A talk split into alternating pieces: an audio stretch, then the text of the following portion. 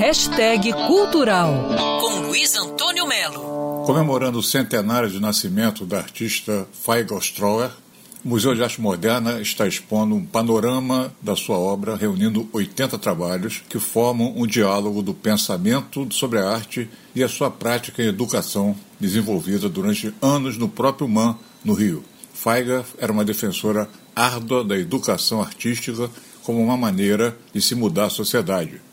As obras expostas são em gravura e tecido de diferentes períodos da trajetória de Feigl Stroer, que, por sinal, acreditava arduamente de que a criação era fruto da intuição.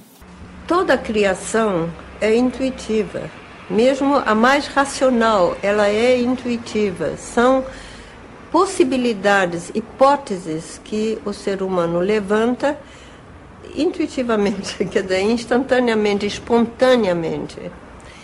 E depois, na arte, evidentemente, a verificação se dá através da própria obra. Na ciência, se dá através de hipóteses que poderão ser eh, refeitas ou reanalisadas por outros cientistas.